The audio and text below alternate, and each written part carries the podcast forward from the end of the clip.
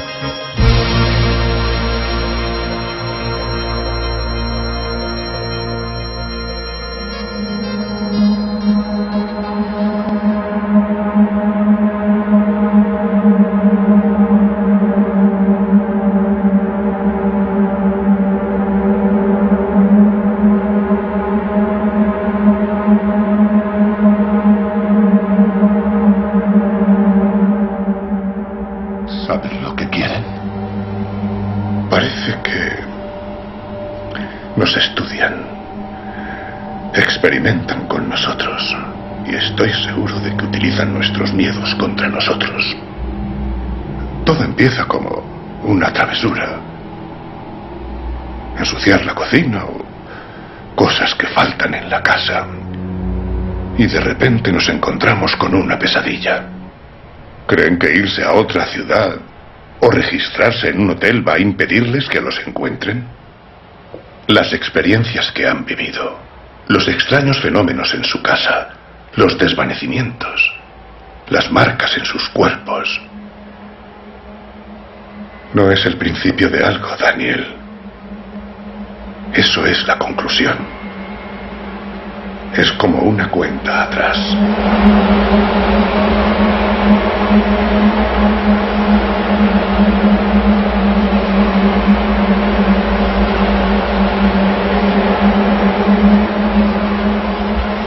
Una y 32 minutos. Buenas noches, amigos milenarios. Noche extendida, por cierto. Noche mágica que siempre nos toca y estamos encantadísimos. A las 3 de la madrugada, si no me equivoco, serán las 2. Y como en un tiempo perdido, cosa muy propia para esta madrugada, por los asuntos que vamos a tocar, seguiremos aquí con todos vosotros disfrutando de 60 minutos más de radio. Escuchábamos un diálogo, un investigador asesoraba a una familia.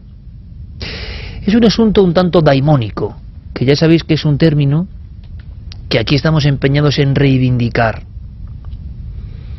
Esa familia está pasando una serie de sucesos, los está sufriendo, y acuden a alguien cuando la psiquiatría, la medicina, incluso las opiniones de amigos ya no valen. Porque solo quien vive los fenómenos en el interior de su hogar sabe la angustia y la soledad que se siente. Al ser testigo de fenómenos que pueden ser inquietantes, incomprensibles, rocambolescos. Por ejemplo, que en mitad de la noche, en tu propia habitación, estando a solas, notes, percibas, aunque no veas nada, como dos manos que parecen humanas pero nadie puede contemplar, dos manos huesudas, frías, se aferran a tu garganta. Dos manos te quieren ahogar, te quieren ahorcar, te quieren estrangular. Estás en un estado de dormevela que ha sido una pesadilla y una realidad. Para ti ha sido absolutamente real. No ha ocurrido una ni dos veces. Sería una pata, un tentáculo de esta extrañísima realidad daimónica, cuando lo misterioso, a veces oscuro, a veces fuerza primigenia de la naturaleza, penetra, sin que sepamos por qué, en la diapositiva de nuestra vida cotidiana.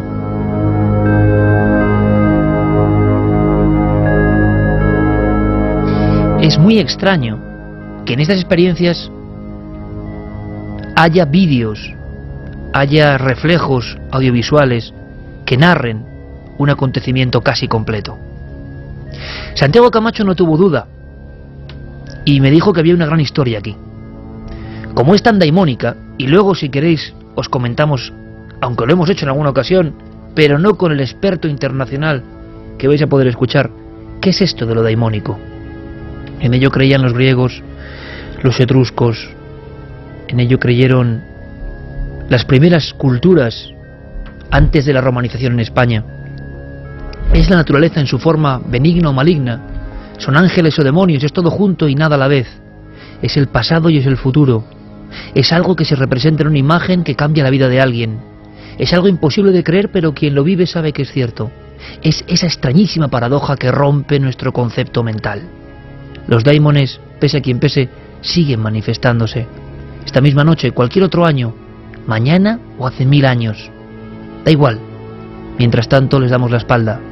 Solo las familias cuando están angustiadas o una persona en concreto cuando se enfrenta a ellos sabe que su vida no va a ser igual, que ha contemplado lo inexplicable en grado sumo.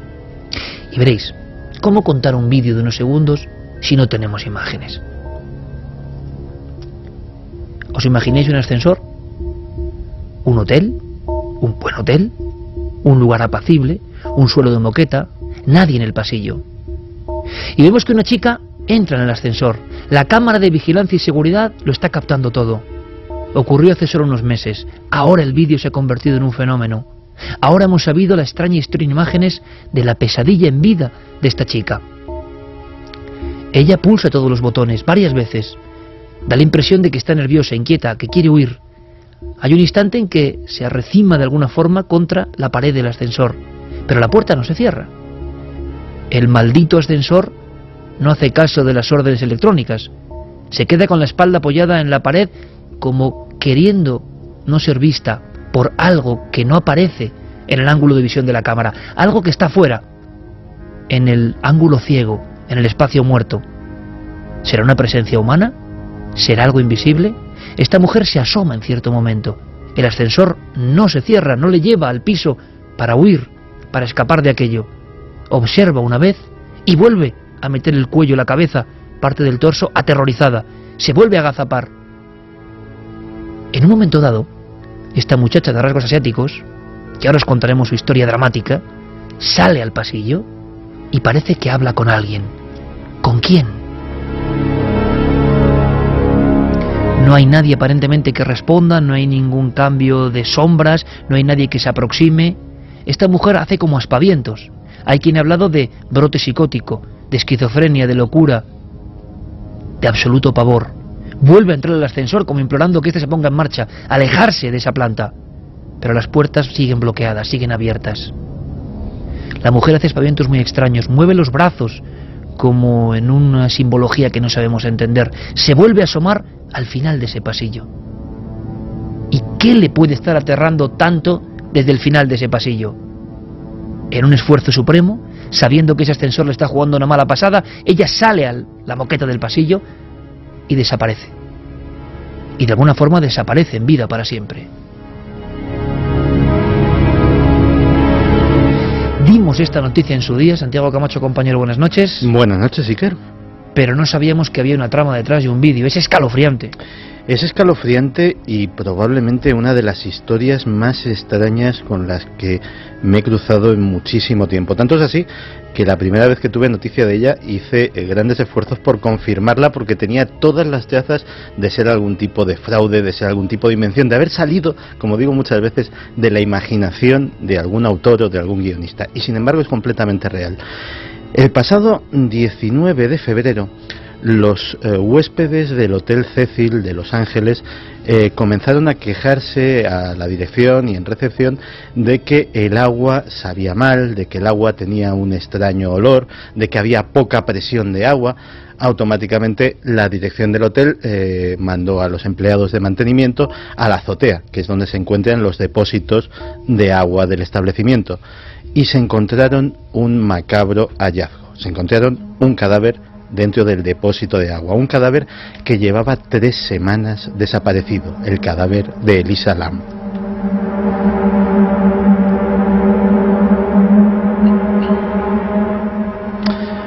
Durante esas tres semanas, la desaparición de Elisa Lam había tenido en jaque a la Policía Metropolitana de Los Ángeles.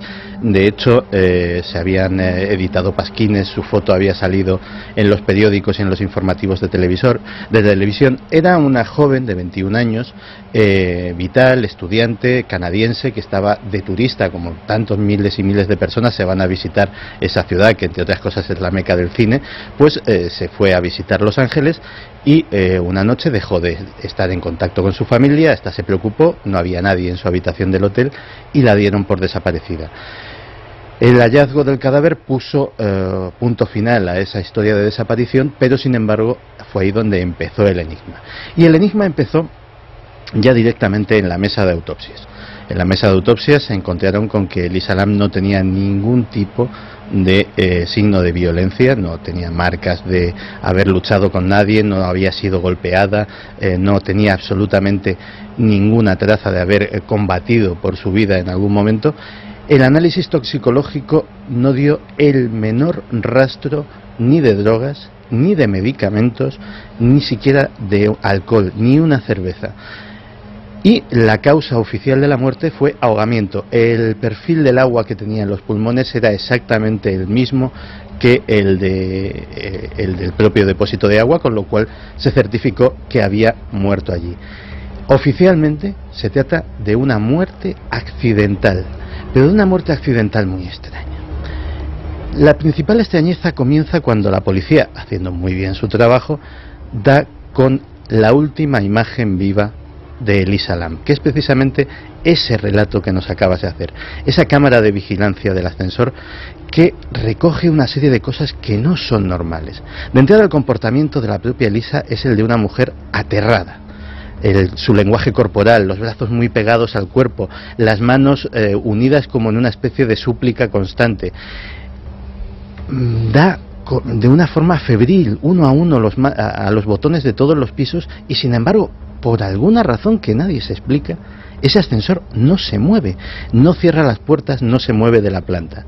Parece que está huyendo de alguien, de hecho efectivamente hace como eh, un, eh, un, momento de esconderse, pero hay un momento en el que la curiosidad la puede, en el que mira eh, a través de la puerta y nota que hay algo que se ve claramente que le espanta. Entra, sale y empieza a tener un comportamiento extraño, porque empieza a hablar, a ver, casi a implorar Parece que sus manos a veces imploran. En uno de los momentos se vuelve, eh, echándose las manos a la cabeza, se vuelve hacia el ascensor, da otra vez a los botones, como si estuviese viendo algo que realmente no cree que pueda estar allí. Instantes después sucede lo que has dicho, parece que tiene una extraña conversación, una casi danza curiosa con algo que no se ve y desaparece para siempre. El remate extraño es que justo unos segundos después de irse Elisa Lam, el ascensor cierra sus puertas y comienza a funcionar con normalidad. Un detalle más, Santiago. Eh, aparecer un depósito de agua que no es fácil, evidentemente, pero hay unos sistemas de vigilancia y de alarma. Claro, eh, esa muerte accidental es muy extraña. Eh, para acceder a la azotea, que es donde están los depósitos de agua, tiene que pasar por no una, dos puertas que tienen una alarma. Eh, son puertas, de, una de ellas es la puerta de incendios, que obviamente no puede estar cerrada eh, por si hay alguna emergencia, pero que para evitar que entren ladrones o que salga gente de forma no autorizada del edificio, la seguridad pues tiene una serie de sensores que detectan cuando se abre esa puerta. Todos nos hemos eh, enfrentado a esa situación de dar por accidente a una puerta de ese tipo y que suene un timbre. Ese timbre no solamente suena, sino que está conectada con una central de vigilancia que no registre absolutamente ningún acceso a esa escalera. Pero es que la puerta que da acceso a la azotea, que por la ley municipal de Los Ángeles también tiene que estar abierta, pero que también está sujeta a ese tipo de alarmas, tampoco suena la alarma. Pero hay otro detalle mucho más curioso. ¿Cómo sube Elisa Lama al depósito? Hemos hablado de un depósito de agua, pero no es un sitio de fácil acceso, es una enorme cubeta en la azotea del edificio a la que hay que trepar haciendo no poco esfuerzo, que está tapada por una pesada tapa de metal, tapa que se encuentra perfectamente colocada encima del cuerpo de Elisa Lam. ¿Quién vuelve a cerrar ese depósito de agua?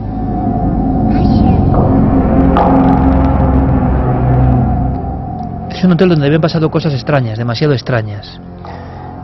De inmediato, porque muchos querréis intervenir en este cluedo un poco detectivesco, abrimos vías de contacto. Carmen, buenas noches. Buenas madrugadas, Iker. Una historia que contamos en su día en la televisión como noticia, como noticia desagradable, estrambótica, pero que no sabíamos que tenía este componente que imagino que ya nuestros compañeros Guillermo León, Diego Marañón estarán eh, enviando Sí, el vídeo de en las redes. ¿no? y- En Nave del Misterio siempre toda la información en Twitter, Facebook, damos las líneas. Ujú, Pues como bien decía Iker, eh, abrimos vías de contacto a través del correo electrónico milenio3 con número arroba cadenaser.com y en las vías pues mm, más directas que son a través de las redes sociales Facebook, Twitter, Google Plus, nos tienen que buscar en Nave del Misterio.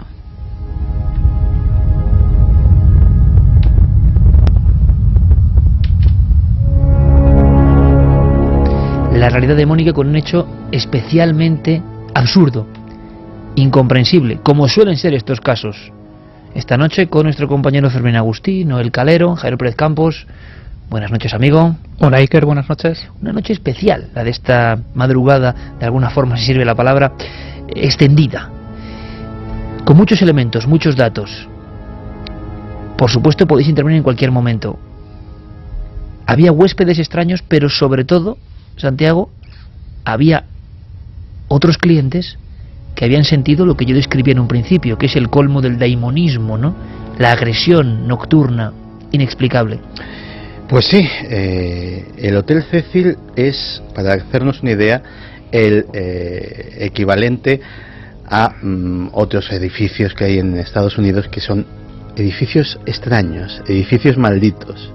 Eh, seguramente eh, cuando lo construyeron en 1920, pues nadie pensaba que iba a tener esa categoría, pero ya al principio de su historia empezó a tener eh, esa fama. Para empezar, se convirtió rápidamente en uno de los puntos favoritos de los suicidas de Los Ángeles.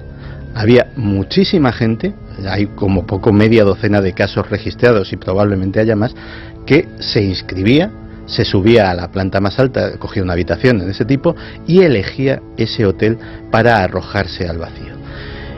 Curiosamente también está implicado en uno de los casos no resueltos también más extraños de la historia de la ciudad, la muerte de Elizabeth Short, más conocida como la Dalia Negra. Eh, era una actriz, una aspirante actriz, cuyo cuerpo apareció cercenado, cortado por la mitad limpiamente en un descampado de, de la ciudad y que eh, apareció desnudo y que eh, nunca se llegó a saber quién había sido el maníaco que la había matado de esa manera con ese corte limpio, las fotografías y, y no sé si recomendar verlas, pero están disponibles, son ah, posiblemente una de las fotografías de escenario de crimen más aterradoras que, que se pueden ver jamás. Elizabeth Short fue vista por última vez con vida saliendo del Hotel Cecil de Los Ángeles. Personas que aseguraban haber visto presencias, figuras, manos que asfixian, todo eso a lo largo de los años. Eso eh, comienza a pasar en la década de los 50. En la década de los 50, eh, ya eh, con ese historial, con esa relación con el caso conocido de la Dalia Negra, eh, con ese historial de suicidios, la gente empieza a decir que el hotel tiene algo, empieza a coger mala fama, empieza a ser una especie de émulo de la costa oeste del edificio Dakota de, de Nueva York. Empiezan a decir que ven sombras por los pasillos, que se sienten extrañamente acompañados en las habitaciones, que a veces hay algo o alguien invisible que intenta estrangularles, que oprime su cuello y les impide respirar. Y eh, la historia de, cosas anómalas de- del Hotel Cecil continúa en la década de los 60 cuando se convierte en el lugar de residencia de uno de los asesinos en serie más atroces que ha conocido esa ciudad, de Richard Ramírez, de Night Stalker, el acechador nocturno. Pero es que no es él el único. Jack Unterweger, otro asesino de nacionalidad austriaca que mató en Los Ángeles a 14 prostitutas, también tenía su residencia en ese hotel, en el Hotel Cecil. Ambos pagaban aproximadamente 20 dólares por noche.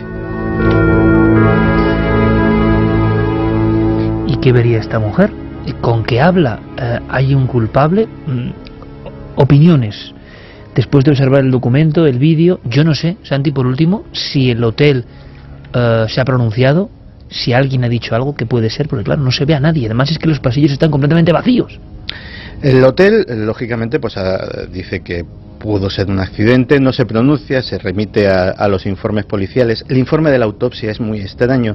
Es muy extraño porque se hace referencia a un posible desorden bipolar eh, de, la víctima que eh, en entrevistas hechas por la prensa canadiense y por la prensa china, al ser de, este origen eh, la víctima, a los padres que viven allí en Vancouver, pues los padres dicen que no, que era una chica alegre, vital, buena estudiante, que sencillamente le gustaba conocer mundo, que mm, tenía, eh, tenía medios para ello, trabajaba eh, aparte de para pagarse sus estudios, pues para tener unos ahorrillos y dedicarlos a estas cosas, y que desde luego ellos no eran conscientes ni estaba diagnosticada de ningún tipo de enfermedad. Parece ser que esa conclusión del desorden bipolar o del brote psicótico la sacan los forenses eh, viendo el vídeo, es decir, ven un comportamiento tan altamente anómalo, eh, sobre todo viendo que no, está, que no hay ninguna otra persona presente, que lo único que pueden dictaminar es esa posibilidad. Y claro, no hay audio, no nos llega el audio, no responde nadie a esa especie de diálogo con la nada. ¿Qué opináis, chicos? Bueno, se han hecho hasta investigaciones eh, viendo el vídeo por parte de personas que saben del mundo de las drogas. Y en un principio decían que las reacciones que tiene esta chica al entrar, al salir, al intentar como hablar con alguien que no se ve fuera del ascensor, parece que estaba drogada con éxtasis, que puede provocar esas alucinaciones, puedes ver personajes que realmente no están, puedes eh, tener mm, momentos de pánico, de miedo, reflejar esa inquietud, pero claro, los informes de la autopsia, que creo que van a hacer más por si acaso eh, esos primeros informes no han salido bien, reflejan que no hay drogas en su sangre, con lo cual esa hipótesis de que hubiera eh, no solo hay varios casos, en Los Ángeles ha habido varios casos de éxtasis que dicen que no han tomado ellas, sino que han salido de copas y alguien ha metido en su copa un éxtasis para violarlas, para... Porque por mucho que alguien tome éxtasis y tenga, vamos a decirlo, visiones alucinatorias, cómo acaba esta historia, es decir, quién la mete en el depósito, quién cierra la tapa, quién está ahí, quién no se deja ver. alguien más. Es que además en ningún momento el sospechoso pasa por ese lugar, parece, ¿no? No, no, la, cámara, la cámara no lo detecta y Carmen eh, precisamente ha, ha, aportado una, una, teoría que es muy interesante. Elisa Lam es una joven de 21 años, es muy joven, eh, hay muchas fotos eh, de ella, es una joven bien parecida, es una joven que según dicen todos los que la conocen es muy vital, muy alegre, relativamente confiada, muy dada a conocer gente nueva, etcétera, etcétera. En una ciudad como Los Ángeles, estando completamente sola, sí es una, sí es una víctima potencial. Es decir, no estamos hablando de una teoría que sea en absoluto descabellada. Que efectivamente se da un poco de bofetadas esa teoría con el informe de la autopsia. Pues sí, por eso posiblemente pues tengan que, que hacer más indagaciones al respecto. ¿Y qué opina nuestro público? Pues al público le estamos dando mucho miedito nada más empezar. bueno, dice terror, veo mucho terror. ¿Qué tipo de ser o amenaza estaría detrás de Elisa? Solo ella lo sabe. Personas que están viendo el vídeo, ¿no? Solo ella sabe qué la llevó a acabar en ese depósito. Nacho dice el vídeo de Elisa Lam da mucho miedo. Parece que está evitando ser descubierta por alguien. Claro, el vídeo como documento en sí genera unas sensaciones eh, muy encontradas, ¿no? Porque evidentemente lo lógico es que hay una situación criminal detrás.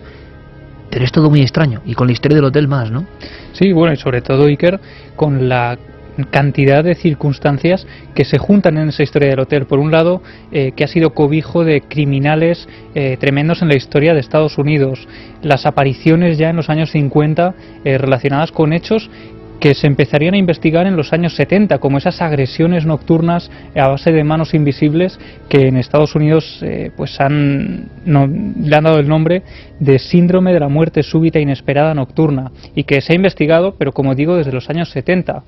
Y bueno, eh, esta pesadillas que mataban y que dieron origen, por ejemplo, hay que decirlo así, a películas y sagas muy célebres. Sí, de hecho Wes Craven, el director de Pesadilla en Elm Street, se interesa por este tipo de cosas y basa la película en historias reales cuando se entera de un caso en los años 70 de un joven de 23 años que se niega a ir a dormir porque tiene miedo, porque sufre unas pesadillas tremendas en las que alguien con la cara ennegrecida intenta asesinarlo. Los padres, cuando van viendo el proceso casi degenerativo que va sufriendo el hijo a lo largo de los días, deciden darle pastillas en el agua para que así consigan que se vaya a dormir. Al final consiguen que su hijo, después de varios días, duerma una noche entera de seguido y esa sería su última noche porque no vuelve a despertar jamás. Mira, apunta Salva, aunque fuera drogada o algo así, ¿por qué no funciona el ascensor? Claro, es que, es, que curioso. Son dos veces, dos veces las que se la ve eh, con absoluta dedicación. además eh, pulsa todos los números como, o sea, a cualquier sitio menos aquí. Llévame a cualquier sitio menos aquí, ¿no? Sí, pero tampoco si tuviera un estado de que hay ahí alguien, porque ya parece que se esconde en un momento dado en el ascensor, hubiera salido si tuviera algún peligro físico de alguien que la está siguiendo por la escalera más cercana o por la escalera de incendios, no se esperaría en el ascensor, volvería. Claro, entonces ¿qué había? y si da una Ahí está la cosa, ¿qué había? ¿Te imaginas Que que físico no era, Vamos a ver, pero ¿qué veía ella? ¿Qué conjetura, estaba viendo ¿Te ella? imaginas una aparición? Claro, ella podía Tú ves una aparición en un pasillo y te metes en el ascensor. y Ya no sales sales otra vez corriendo. a ver si está.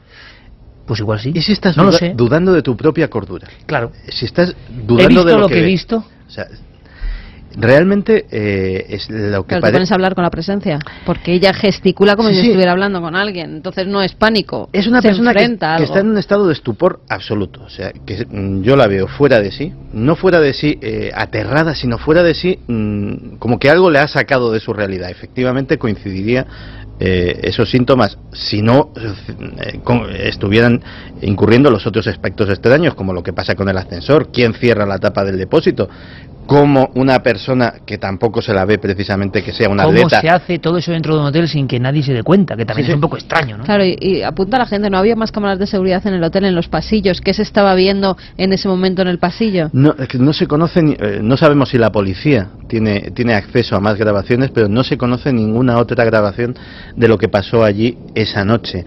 Hay una cosa eh, que es curiosa y que sí que se han hecho análisis del vídeo.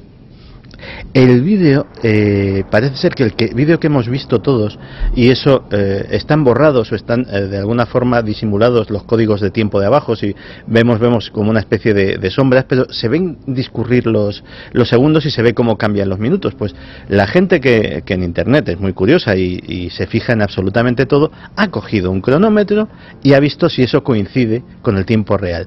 Resulta que lo que estamos viendo es una versión ralentizada de lo que sucedió realmente. Lo que sucedió sucedió mucho más rápido.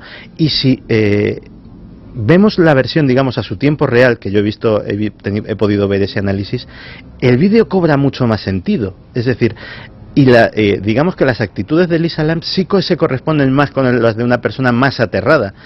Pierde esa parsimonia que parece, que parece en esa versión del vídeo, que no sabemos por qué está ralentizada. Estoy recordando un caso muy parecido en España, y es curioso, eh, archivando en la memoria, un caso muy concreto, pero en este momento, unos 58 minutos, nuestro compañero Fermín Agustí, con la típica noticia que nos hace mucha ilusión, que es estar en el inconsciente colectivo total. Compañero, buenas noches. Buenas noches, Iker. Eh, Milenio 3 ya es trending topic en Twitter. Gracias, amigo. Un placer. Y no es sencillo, ¿eh? Con esta noche futbolística del máximo nivel y tantas cosas, vosotros estáis con nosotros en esa red neuronal global en las redes sociales. Gracias, gracias porque convertís este programa en algo muy especial. Vosotros, ¿eh? Gracias. Em, ahora seguimos con vuestras em, cuestiones y vamos a profundizar un poco en esta realidad de Mónica. Yo recuerdo un caso, hay muchos casos misteriosos de personas en hoteles que parece que entran en una esfera diferente, ¿no? Había un caso en Oporto, por ejemplo, célebre, donde toda una familia empieza a sufrir, como escuchábamos en el principio del, del programa, en, esa, en ese corte de película, objetos que se, que se mueven, más que que se mueven, que alguien ha cambiado, ¿no? Has cerrado la habitación y te has dejado algo. Entras en la habitación y de repente los recipientes diferentes del baño, las toallitas, los están como formando una, una estructura. Dices, bueno, pero si aquí no ha entrado nadie. Al salir, la familia entera, el caso este concreto del 79, ven, y esto es muy curioso, no es único, ¿eh? fijaos qué descripción, una pantalla, un rectángulo de luz, tenue, no muy fuerte, como si alguien cogiese una vieja pantalla de televisor de los de gran fondo antiguos de madera de nuestros padres o abuelos y los colocase al final del pasillo del hotel. Está ahí, te vas aproximando y aquello desaparece. Ha habido casos donde algunas personas en esta absoluta esencia de la realidad demónica han visto que esa pantalla, que no es única, no sé qué será, evidentemente para un psiquiatra, pues quizás sea un estallido de ciertas neuronas, un mal funcionamiento del lóbulo temporal, frontal, y que se genera esa visión delante de ti. Yo no lo sé, ahí lo ven varias personas. Estoy recordando en una habitación similar el célebre investigador Antonio Rivera, ni más ni menos, ufólogo conocido por su gran labor en España, una noche tiene una serie de pesadillas, se despierta, se despierta en un lugar relativamente conocido y observa esa pantalla enfrente, una pantalla que emite una especie de luz. Y entonces él de inmediato piensa en un amigo investigador que murió. Es una sensación, quizá porque estaba soñando con él, pero es consciente de que se incorpora, pone la espalda en, la, en el respaldo de la cama y él sabe que está ya despierto. Y a mí me lo, me lo contó. Hay una mano, ve una mano, como una mano enguantada, una mano, al lado de esa pantalla. Es una visión de un sueño, es el inconsciente, es el daimonismo elevado a lo máximo y esa pantalla, esa como si su dedo pudiese dibujar, como quien dibuja en un iPad, con un programa de niños, pone un mensaje y aquello se desvanece. Y me acuerdo la cara de terror de Antonio, ya muy veterano al contármelo. ¿Sabes qué ponía Iker? Purgatorio.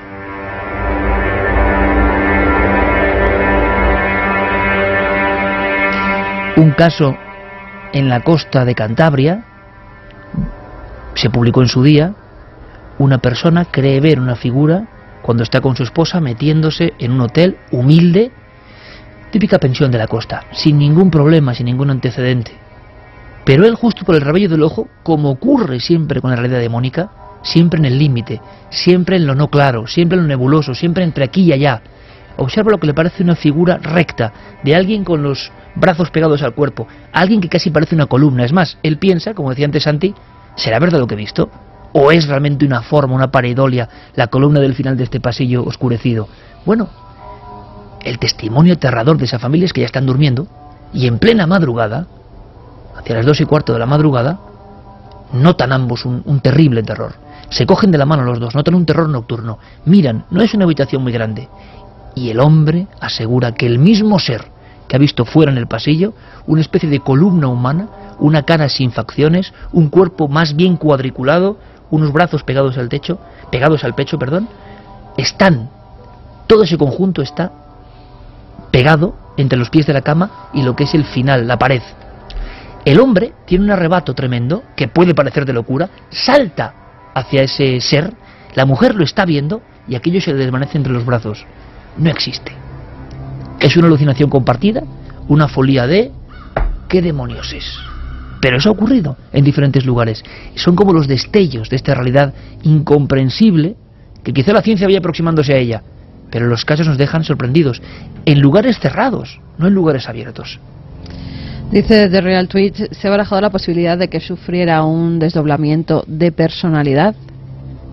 Se Sí, está barajando, se está ¿no? barajando. Está barajando que tenga cualquier tipo de trastorno psiquiátrico, pero el testimonio de la familia es que si lo tenía, no estaba ni detectado ni diagnosticado. No, y sobre todo una cosa importante, el vídeo es una cosa, pero alguien colaboró para meter a esa mujer en un depósito de aguas. Es muy, vamos a ver, eh, ¿No? estamos hablando de una mujer de poco peso, es decir, de, de una chica que parece pues físicamente endeble, que hace un esfuerzo bastante importante para trepar, hay que trepar al depósito A de no agua. ser que alguien la lleve. levantar una tapa que pesa varios kilos, introducirse y luego desde dentro volver a colocar la tapa perfectamente. Posible, pues eh, como un experimento que vamos a hacer en cuarto milenio. A lo mejor si haces el experimento resulta que es posible. Hombre, y lo lógico es que sea posible, que sea algún criminal que te- esté detrás de esto, eso hay que dejarlo claro. O un suicidio, Pero o algo un muy suicidio, extraño. eh, no lo sé si en todo caso ese depósito tiene escaleras por dentro, ella se puede mantener. En el caso de que no tenga escaleras por dentro y tenga que estar flotando en el agua, no puede mover esa tapa mientras flota. Es imposible, muy tiene que haber alguien más. es muy complicado.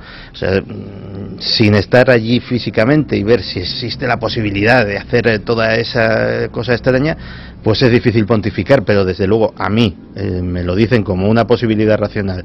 ¿Tú qué crees? ¿Que esta señorita pudo hacer esto sola? Y digo, no, no en principio no. Nos dice Sergio Vaso, la chica del vídeo ha tomado alucinógenos cuando entra en el ascensor, se ve como su sentido de la vista está distorsionado. Raúl Sanabria yo creo que está comprobando si lo que ve es verdad o es su imaginación. Mira varias veces e incluso creo que habla con lo que sea para ver si la otra parte interactúa con ella. Ali Errandi dice eh, los cuatro minutos más perturbantes y terroríficos que he visto en lo que va de este año. ¿Sabes lo que ocurre? Este mensaje es muy bueno. Porque no sabemos qué hay detrás de esto. Lo que sí sabemos es que es alguien que está angustiado y pasándolo mal de verdad. Y cuando eso se transmite, hay un lenguaje no escrito. Hay un lenguaje que llega directamente, que supera cualquier ficción, película, eh, efecto especial. Y tenemos las mentes acostumbradas al 3D, al efecto especial, al uy, qué miedo, a ver si nos dan miedo. Pero cuando de verdad alguien está enfrentándose, si es que es así, a un destello de algo que no comprende, y eso se transmite, la fuerza que tiene eso también cala en el alma de nuestros espectadores y oyentes, porque claro, es una realidad. La pregunta es, ¿qué realidad subyace ahí? Este es un caso que hemos tomado como punto del iceberg, porque en el fondo puede haber muchos más. Y de esos más hablamos a continuación. Disculpen, eh, me estoy precipitando.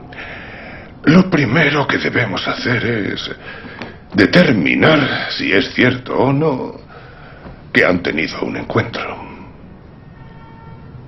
¿Esto es un test?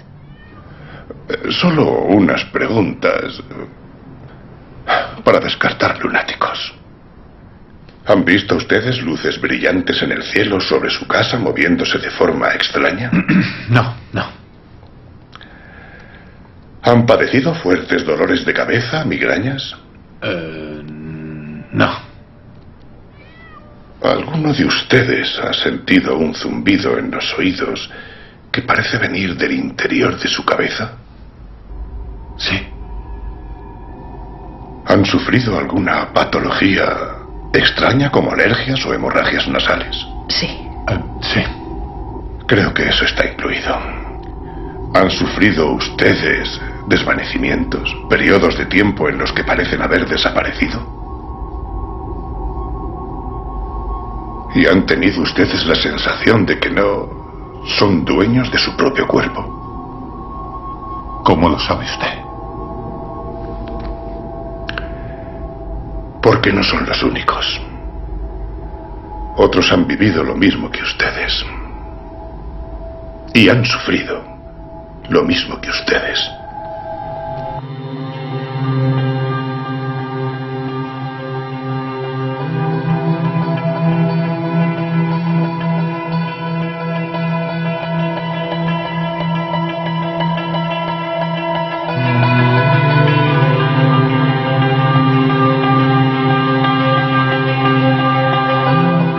Dos y siete minutos, esto es Milenio 3 en la cadena SER. Se lo comentaba a mi buen amigo en esas a veces conversaciones digitales nocturnas mientras trabajamos, Javier Pérez Campos.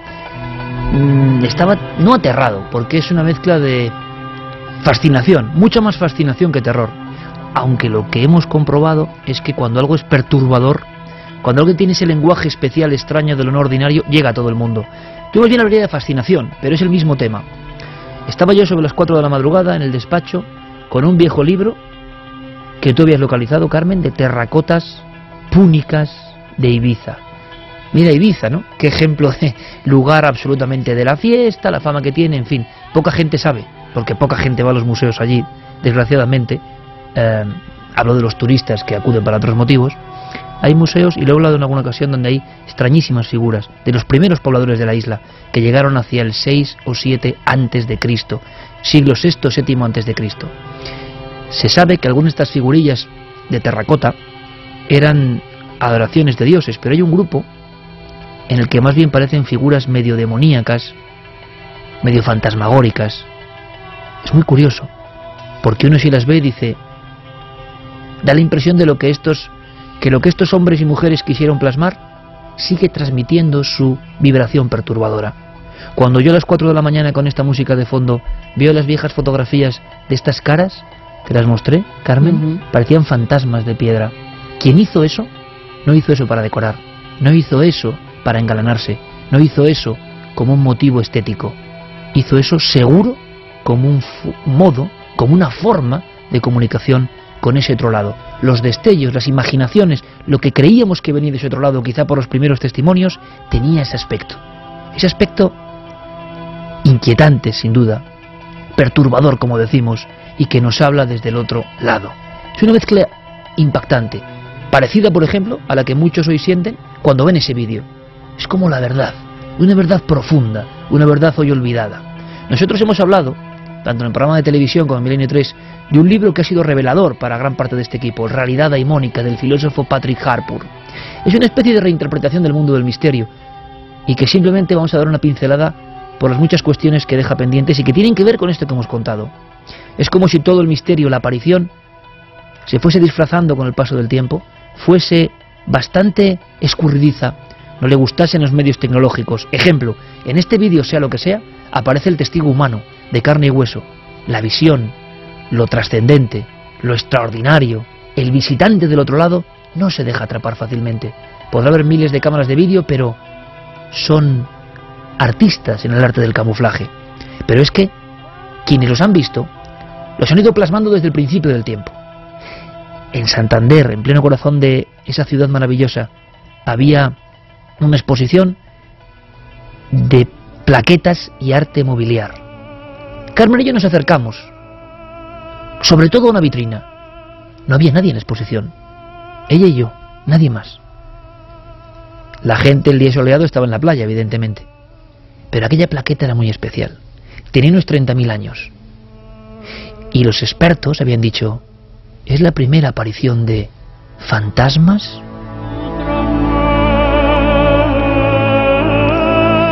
Del norte de Europa nos llega una figura, o más bien dos figuras gemelas, que son idénticas a las que yo he comentado del caso precisamente en Santander, en un hotel. Unas figuras que parecen robots de hace milenios, que están ahí, que tienen unas manos alargadas y que no tienen cabeza. Alrededor de su cuerpo, una especie de hebras que parecen significar poder, majestad, resplandor. ¿Quién y por qué dedicaron esas plaquetas, esas horas, ese arte, esas figuras? Los expertos, repito, muy científicos, muy serios, ante estos trabajos dicen, ¿espectros? ¿Fantasmas? Con lo cual, en este rápido recorrido desde un hotel de Los Ángeles hasta las plaquetas antiguas de Gonersdorf, hace más de 25.000 años, nos recuerda que lo daimónico, lo extraño, ha estado siempre junto a nosotros. Cada civilización ha intentado explicarlo a su forma. Cada religión también. Para muchos, estas intromisiones de lo otro generan las religiones. Por lo tanto, es un tema que no es sencillo. ¿Qué nos dice Patrick Harpur? Es el hombre que ha causado un poco esta revolución. Se ha puesto a investigar en los viejos documentos y sobre todo como filósofo y composición científica no ha tenido ningún miedo a ir a los datos. Y él ha llegado a una conclusión. Mientras damos la espalda a todo esto, esto sigue produciéndose exactamente igual. Las familias siguen viviéndolo exactamente igual. Las personas, quizá con más miedo para contarlo, atreviéndose menos que antes, lo siguen viviendo exactamente igual. La señora de Ávila, el señor de Cantabria, la chica de Los Ángeles o el hombre del norte de Chile describen algo que es increíble, que parece una pesadilla y resulta que es lo mismo. ¿Qué hay detrás? Le preguntábamos a Patrick Harpur, ¿qué son, por tanto, los daimones? Es la palabra que uso para una gran variedad de seres extraños en los que creen todas las culturas. Es una palabra griega, una vieja palabra griega, y la encuentro útil porque en la antigua Grecia los daimones eran seres que nos unían a los dioses y eran seres paradójicos, extraños y ambiguos. Y una de las principales ambigüedades era su naturaleza espiritual y física a la vez. En otras palabras, podían manifestarse de forma material o inmaterial. Podían aparecerse de manera sólida y de repente desaparecer. Eso es bastante complicado de entender para nosotros, pero este tipo de tradición continúa en el folclore moderno con cosas como los ovnis, los extraterrestres y ese tipo de cosas.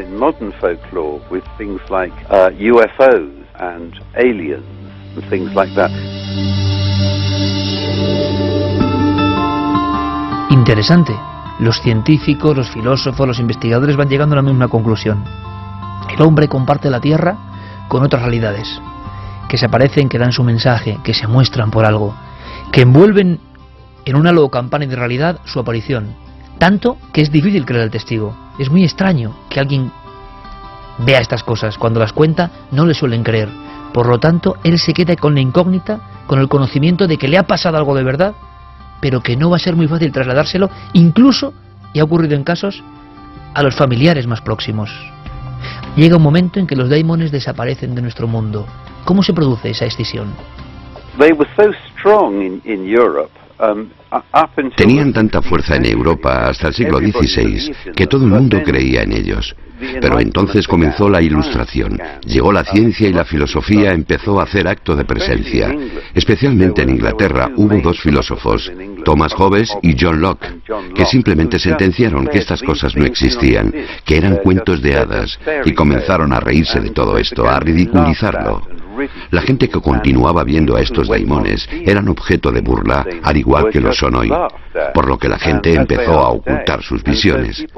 Aquellos que admitían ver cosas extrañas o sobrenaturales se convirtieron en blancos a los que ridiculizar.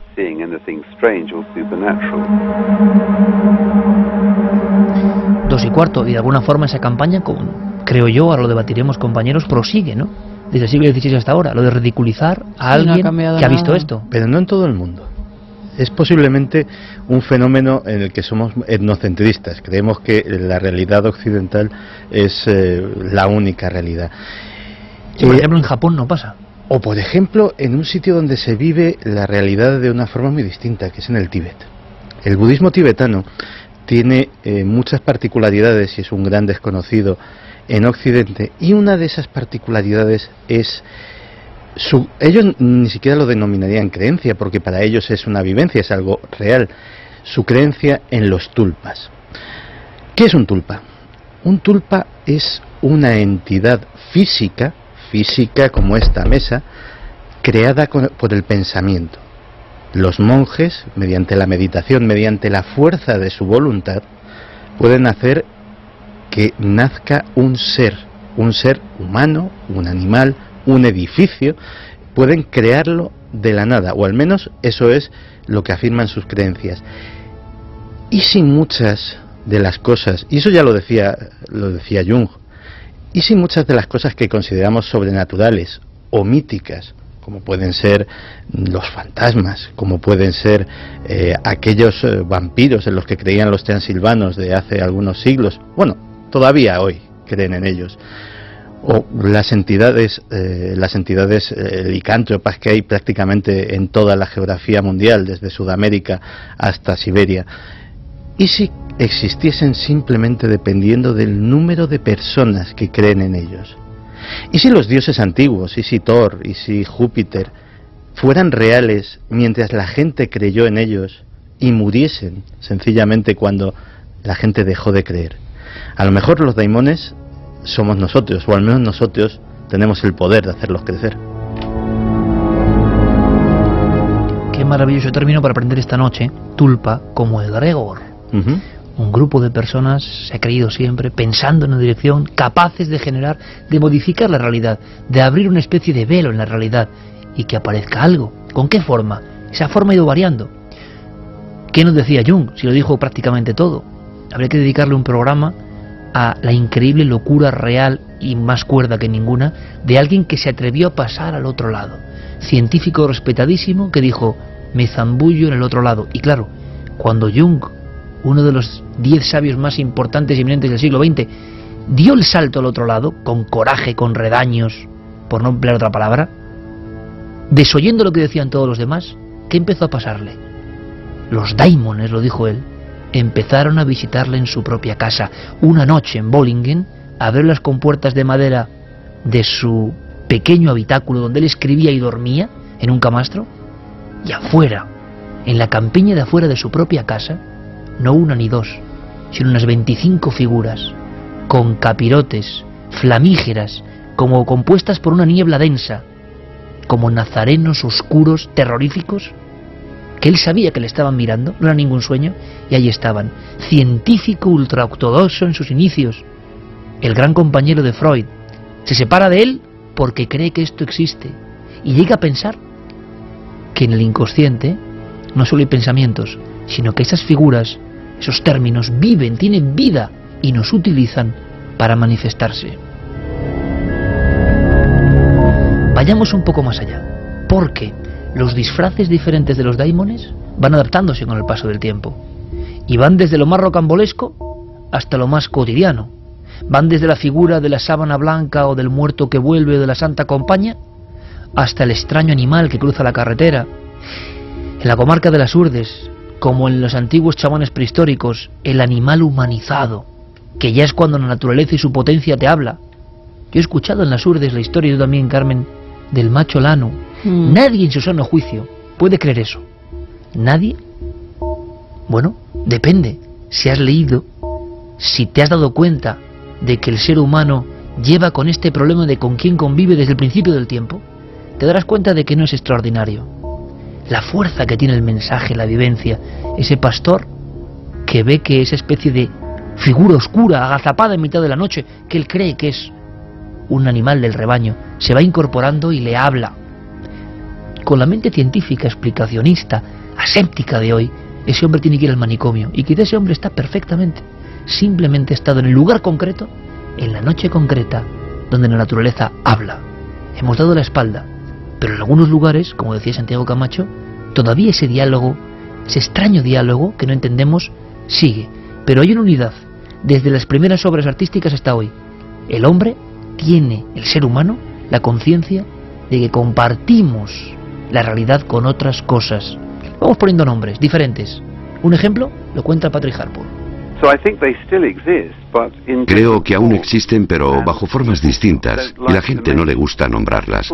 La gente ve criaturas extrañas, no humanas, todo el tiempo. Ven extrañas naves en los cielos. Ven criaturas extraterrestres.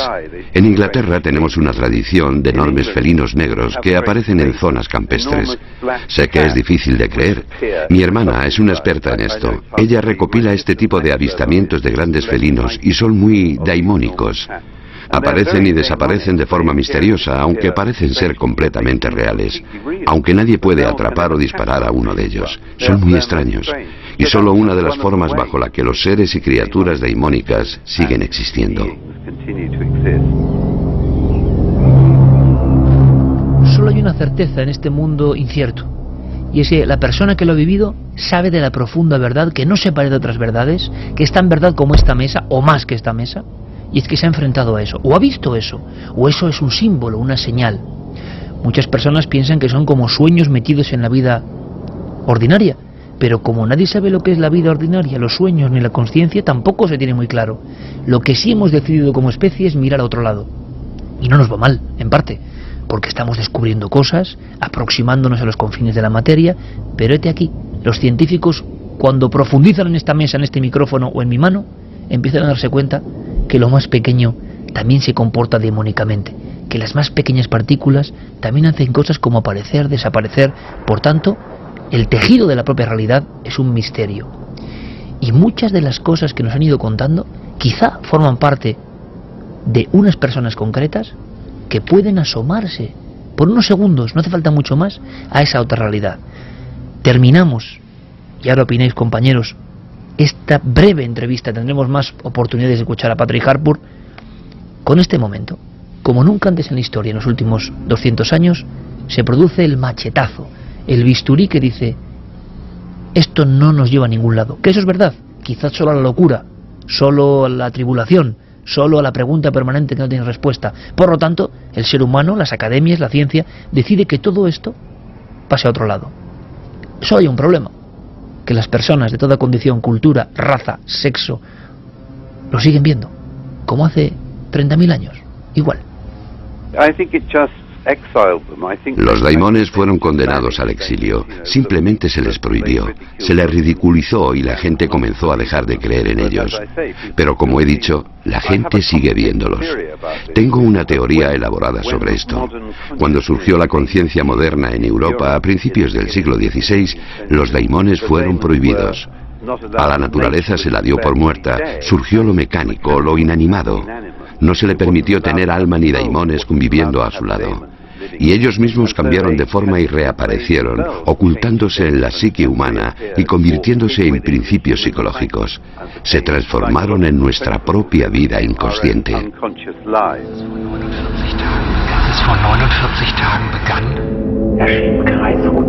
2 y 24, palabras con mucha enjundia de un maestro, ¿eh? Quizá Iker el problema es que nos hemos equivocado con, el, con la forma de estudiarlos. Hemos, eh, desde la ilustración hemos pensado que la ciencia tiene que dar respuesta a absolutamente todo y si no da respuesta, pues eso sencillamente no existe. Y a mí eh, me ocurrió una experiencia muy daimónica que contamos en el programa y que, bueno, pues a mí me dejó marcado que es lo que viví en Belchite. el niño. Esa visión que yo tuve clarísima y que para mí sin duda era algo que estaba ocurriendo realidad, eh, bueno, realmente allí. Un científico puede decir que era una alucinación causada por la sugestión. Lo cierto es que yo no estaba sugestionado en ese momento.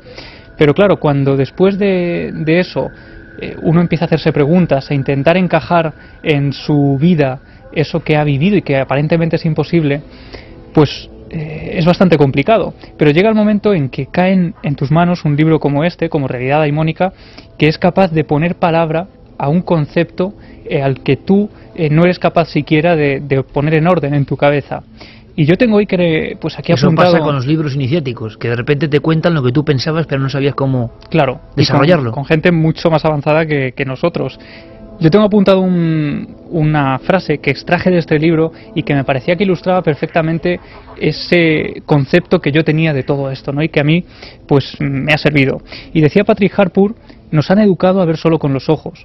Cuando lo sobrenatural irrumpe en nosotros, transformando lo sagrado en profano y asombroso, no estamos preparados.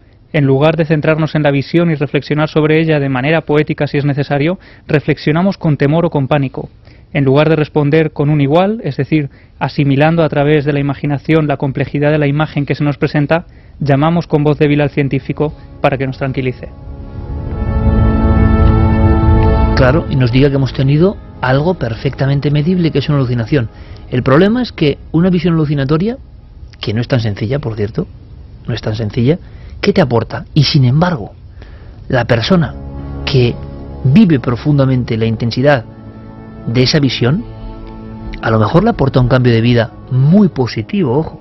Su sensación de la realidad se amplía completamente, te cambia la vida y no para mal, no hablamos de terrores, el ser consciente de que algo extraordinario se te ha cruzado, ¿no? Fíjate que hace un par de años me di cuenta de que hasta los que vivimos en ese filo de, de, la realidad fronteriza, a veces también desterramos una parte por considerarla demasiado absurda. Eh, tuve esa pequeña revelación hablando en Maine con Loren Coleman, que es posiblemente a día de hoy uno de los mayores expertos en criptozoología del planeta, una persona que ha dedicado su vida y, su obra a, estudiar esos animales que en teoría no existen, pero que, que hay testigos muchas veces de ellos. Y hablando durante un buen rato, eh, al final llegamos al punto de que ya filosofas, ya te has, hecho todas las preguntas del mundo y empiezas un poco a desbarrar. Y entonces él me decía, mira, el problema no es cuando estás buscando al Bigfoot o estás buscando al monstruo del lago Ness o una nueva especie de pez o de elefante o algo que es posible. El problema son esos casos en los que ni siquiera la prensa paranormal o los eh, webs dedicados a estas cosas los recogen porque dicen esto, mm, esto no es serio. es increíble. Es increíble. ¿Qué haces? Y me, y me, ponía ese ejemplo en concreto. ¿Qué haces con la docena de avistamientos que hay todos los años? Que me llegan a mí, que muchas veces si son en Estados Unidos o, estoy cerca de la zona, aunque sea en Asia, eh, me acerco a, hablar con los testigos y veo que esos testigos que no quieren ser identificados porque han visto algo demasiado extraño, eh, tienes ese pálpito del investigador de que esos testigos te están diciendo la verdad, que no se habían tomado nada raro. ¿Qué haces con esa docena de avistamientos de dragones? Dragones volando por el cielo con alas que se dan todos los años. Yo mismo no los, no los recojo en mi página web, no los considero trascendentes, pero sin embargo los conozco. ¿Qué hacemos con ellos? Claro, la gente ve cosas absolutamente incomprensibles desde el principio del tiempo, con diferentes formas, y al final todo es prácticamente lo mismo, no solo es ver, ojo, los olores, las sensaciones. Yo me estoy acordando de alguna experiencia en algún sitio donde de repente parece que olía el pasado, que, que, que emergía ahí de repente, y sabes a qué me estoy refiriendo, un olor a sangre, a carne, en un lugar donde la última carne entró en los años 40. En Chile. Y tú dices, bueno, eso es de los sitios que a mí me aterró, ¿no? Dices, aquí está ocurriendo algo, algo extraño, es como si las capas de la realidad se hubiesen vuelto muy finas y se tocase con el espejo del otro lado. Siempre hemos estado tentados de mirar ese otro lado. Y ese otro lado ha devuelto imágenes muy gráficas. Eh, en muchos viajes por España investigando casos, tú decías, esto es increíble. Pero por otro lado sabías que te estaban contando una absoluta realidad. Aterrados, eh, fascinados, con la cabeza prácticamente quebrándose por lo que habían contemplado durante unos segundos, a veces no mucho tiempo. Pero eso en ocasiones tiene la facultad de cambiar la vida de alguien. Y eso es sorprendente. Quizás el mensaje profundo, que estas experiencias son profundamente transformadoras profundamente. Yo y mucha gente tendría más experiencias si desde niño no nos coartaran esa libertad. Cuando los niños empiezan a ver sus amigos imaginarios o cuando ven personajes que son arquetípicos como el hombre con sombrero que muchos niños también ven, enseguida los padres lo que hacen es niño tú no estás viendo nada o niño nos vamos al psicólogo. Con lo cual desde pequeño ya te están quitando esa otra realidad, esas imágenes que realmente los pequeños pueden estar viendo, no ¿Y todos. por qué ellos los ven? Pues porque están más agarrados a la madre naturaleza, a una madre naturaleza que yo creo que se expresa también en estas formas. Quien ve la realidad demónica sabe algo, y es que no sabe casi nada, que de repente le ha venido un bofetón, que le ha venido a decir, oye, ¿tú qué crees que lo sabes todo? ¿Tú qué te crees cúspide de la creación? Tú no sabes nada. Tú no sabes nada y se comprobará el día que te mueras. No sabes nada. Por eso llega el vértigo en ese momento. Lo hablábamos ayer en una reunión, Carmen, con nuestros móviles, con nuestros ordenadores, con nuestra vida urbanita, las luces, qué bonito. Somos los dueños de todo. No me venga usted con locuras, vaya usted al psiquiátrico. No, no, si en el cerebro está escrito todo. Bueno, pues a ese usted lo lleva a Galicia, a Ávila, a Salamanca, me da igual, ¿eh? Al Monte Bantos, me da lo mismo. Y le mete 150 metros en el monte solo. Solo y entonces empezaré a escuchar el bramar de las hojas y de los árboles. Y entonces comprenderá que la naturaleza es otra cosa de la que nos han desconectado y hoy más que nunca. Me decía el profesor Cardero, o ponte en una balsa solo 150 metros mar adentro y escucha. Y entonces comprobarás que tú crees que vives en un mundo, pero cuando te alejas de la orilla de ese mundo, ese mundo sigue siendo un lugar donde es posible la sombra, el ser agazapado, el desconocimiento profundo. Nos hemos atrincherado en nuestras ciudades y pueblos, con nuestra tecnología, con nuestra claridad, comunicándonos con 8.000 personas en un minuto al mismo tiempo, siempre acompañados. Igual hay que hacer la prueba de nuevo, para darnos cuenta de lo que somos. En un campo. No hace falta Alaska, no hace falta las costas de la Pascua, no, no, no. Aquí al lado, solos. Y entonces, si tenemos redaños, escucharemos la sinfonía profunda de la naturaleza. Yo lo he hecho muchas veces. Y entonces he sentido un escalofrío muy profundo. Y he sentido que casi todo es posible. Lo que pasa es que el 99% del tiempo vivimos en un mundo construido para nosotros, donde hay mucha maquinaria, mucha buena salud, mucha tecnología. Pero cuando me meto en el bosque a solas, me meto en la cueva a solas, me meto en el mar a solas, Entiendo que hay un destello de lo que yo fui, de lo que fueron mis ancestros, y entiendo muy bien sus temores milenarios, entiendo muy bien su conexión con el misterio. Eso está ahí. Que no queramos verlo es otra cosa, ¿no?